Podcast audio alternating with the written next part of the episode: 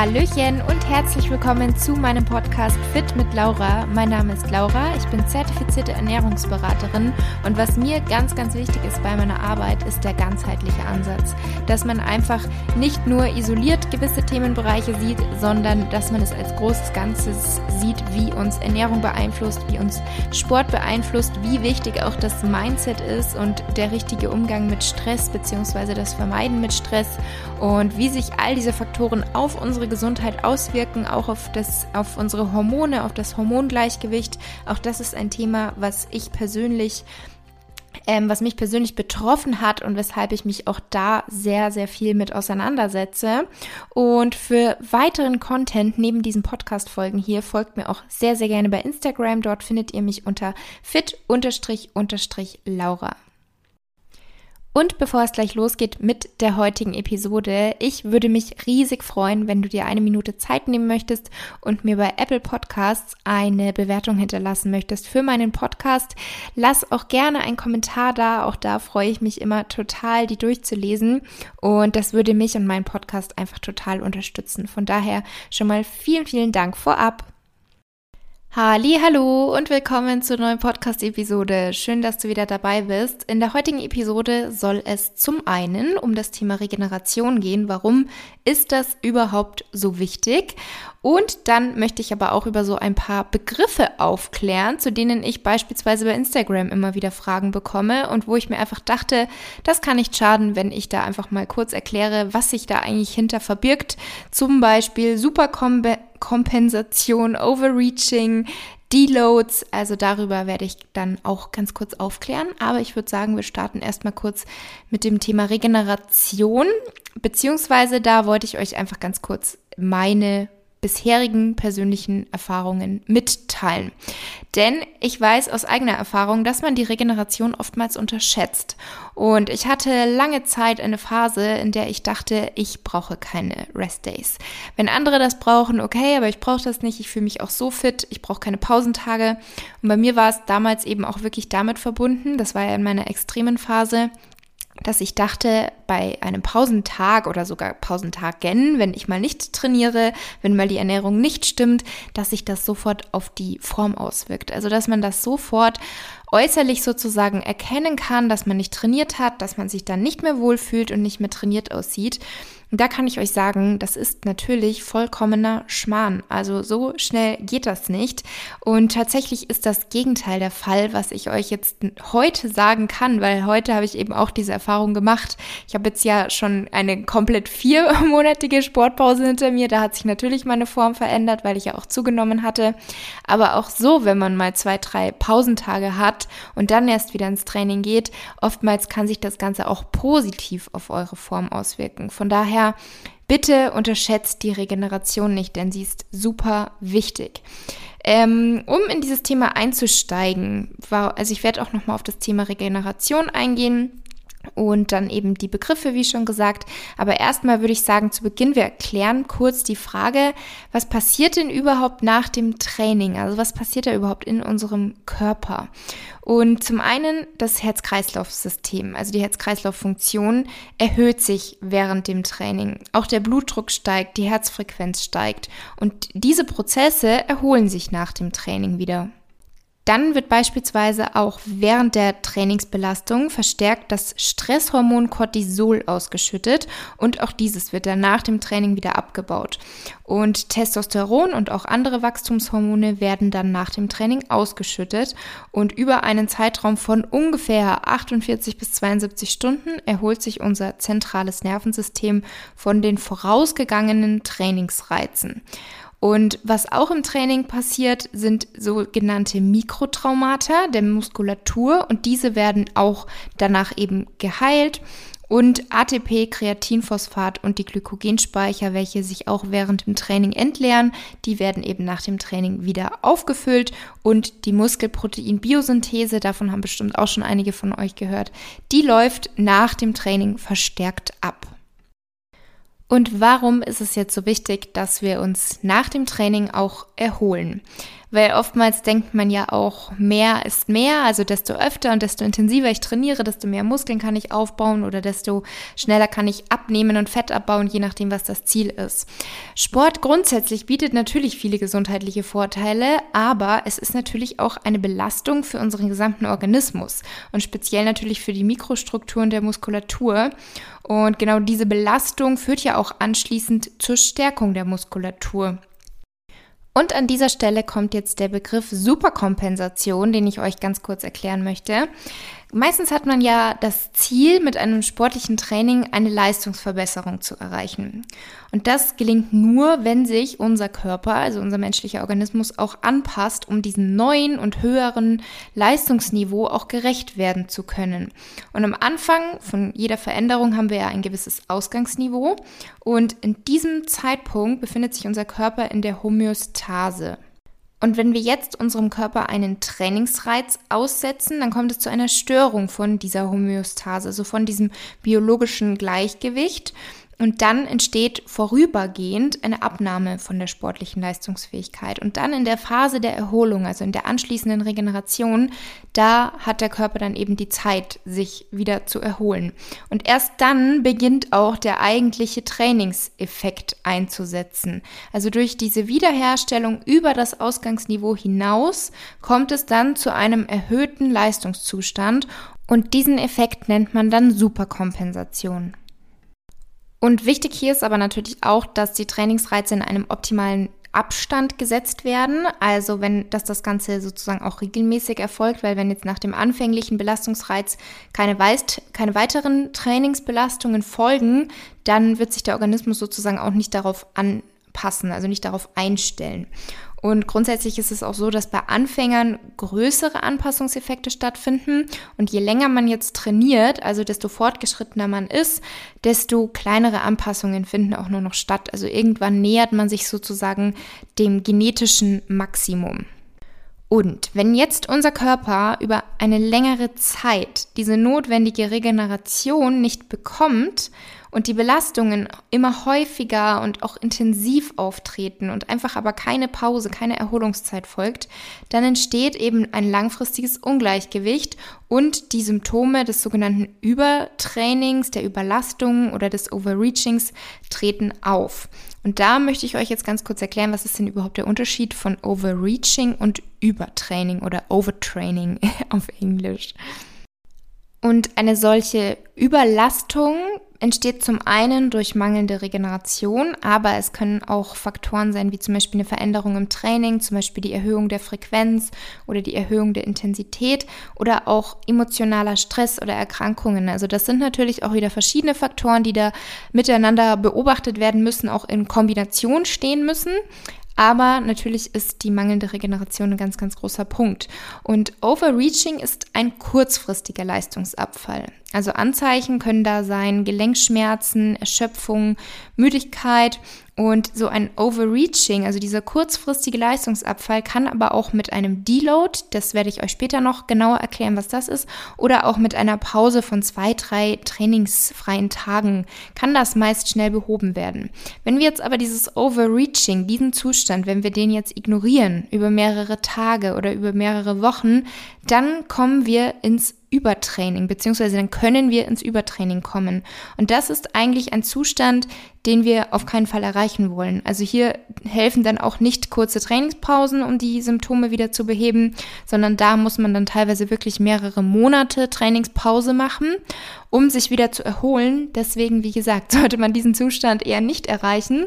Und hier können Symptome sein, ähm, langfristiger Leistungsabfall, Müdigkeit im Alltag, also dass man wirklich ständig das Gefühl hat, man ist müde, dass auch der Schlaf einfach schlechter wird, dass man sich allgemein unwohl fühlt, Probleme hat, sich zu konzentrieren, ähm, vielleicht auch reizbarer ist, ständig Muskelkater hat und auch anderen Muskelkater als sonst und auch einen sehr schweren Muskelkater.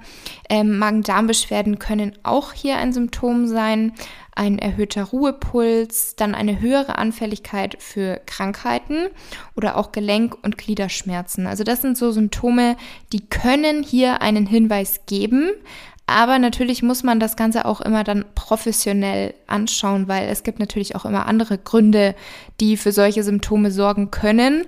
Aber das sind eben so typische Symptome für ein Übertraining.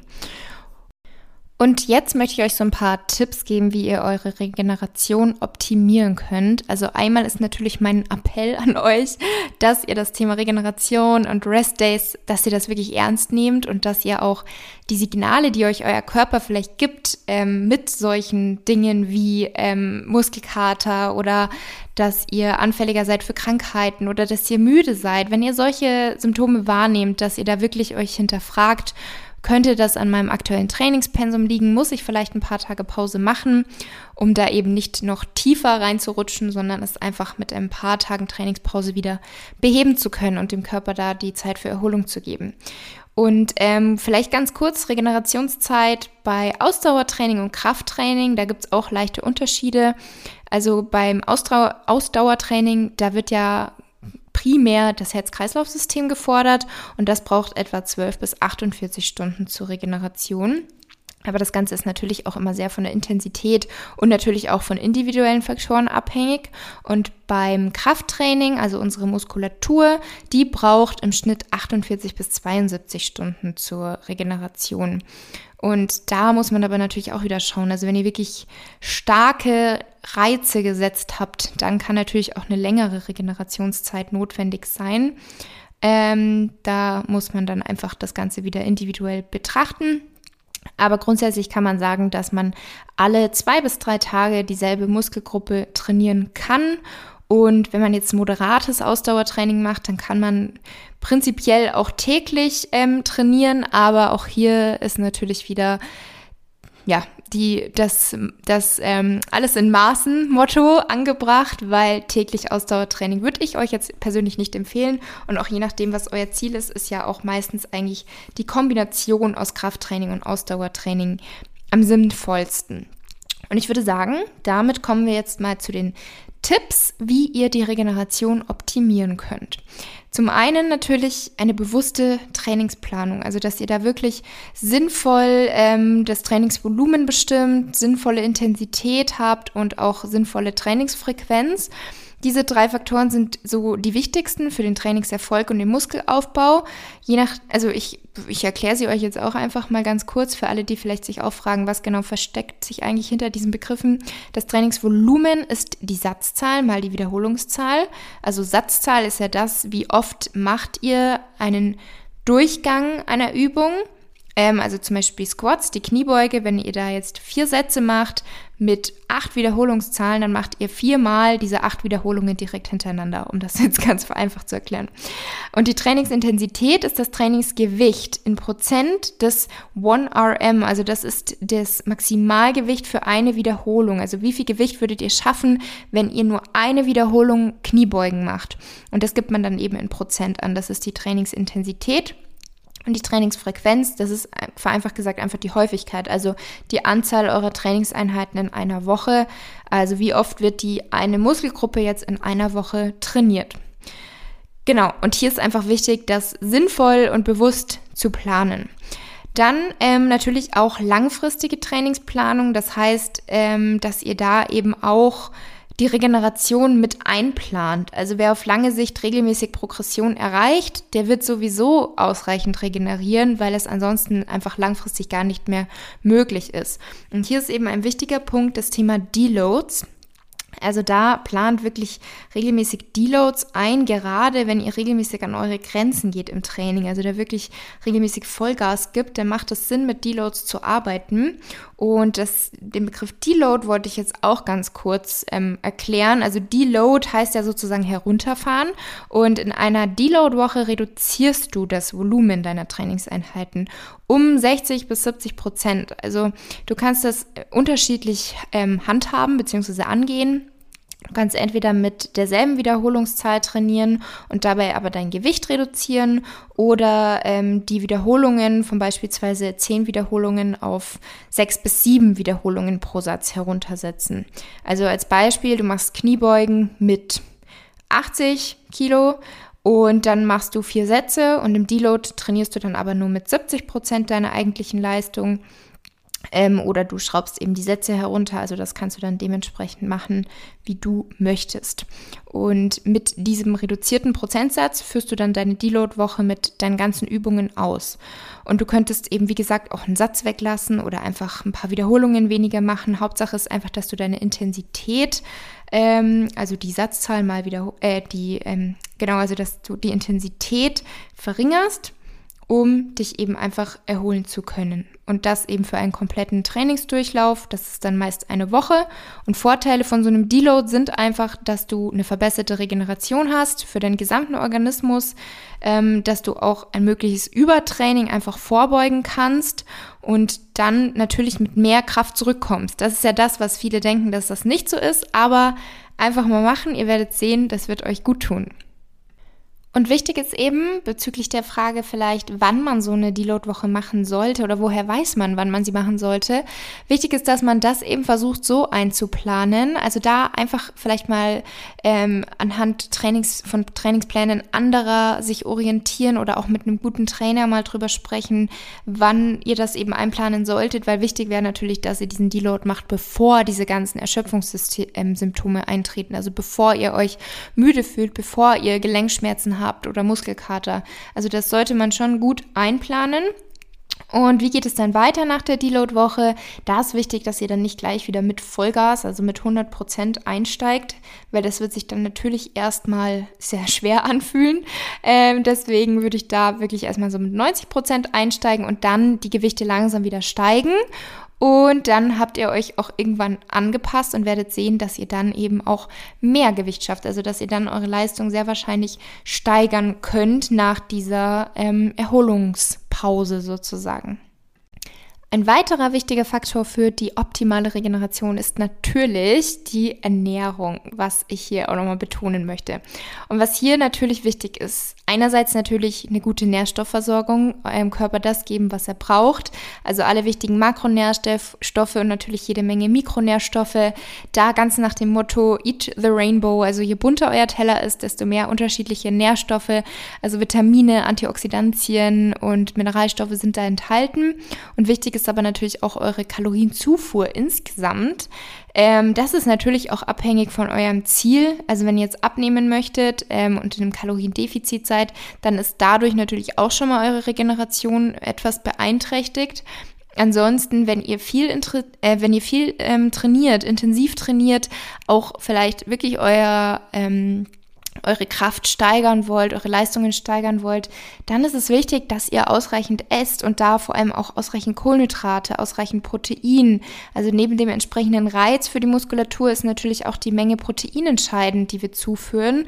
Da könnt ihr euch ungefähr orientieren an 1,8 bis 2,7 Gramm pro Kilogramm Körpergewicht. Das ist eine etwas größere Spanne, ähm, aber das ist so die Spanne, die eben einfach empfohlen wird, sich daran zu orientieren. Das kann man auch einfach individuell für sich austesten testen, was man gut verträgt oder wie viel Protein man eben ähm, erreichen kann, ohne dass man auch andere Makronährstoffe jetzt vernachlässigt.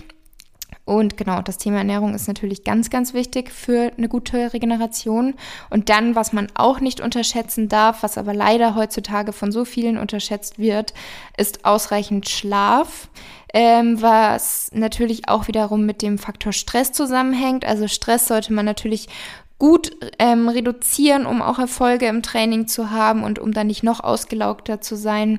Und Schlaf hängt natürlich auch mit Stress zusammen. Hat man viel Stress, dann schläft man nicht so gut, man hat nicht so eine gute Qualität, schläft vielleicht auch nicht so lang.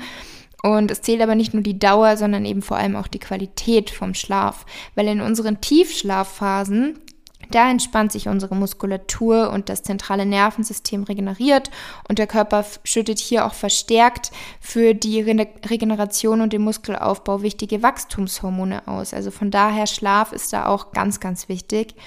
Und dann zuletzt, um eben auch sowas wie Schlaf und Stress einfach besser managen zu können, schafft auf jeden Fall auch Ausgleich für andere Aktivitäten. Also leichte Spaziergänge, nicht immer nur Cardio oder so, ähm, eben Stress reduzieren, auch vielleicht sich mal an Meditation oder Yoga trauen, so ruhige, sanfte Bewegungsarten.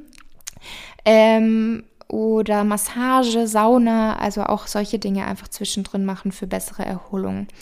Und so ist es dann eben so, dass eine optimierte Regeneration es euch ermöglicht, auch mehr Volumen, mehr Intensität zu tolerieren und so auch schneller Muskulatur und mehr Kraft aufzubauen. Also entgegen der häufig vertretenen Meinung, dass zu viel Pause, zu viel Regeneration eher zum Gegenteil führt, was wirklich absoluter Schmarrn ist. Aber ich kann es auch verstehen, weil ich ja selber so gedacht habe.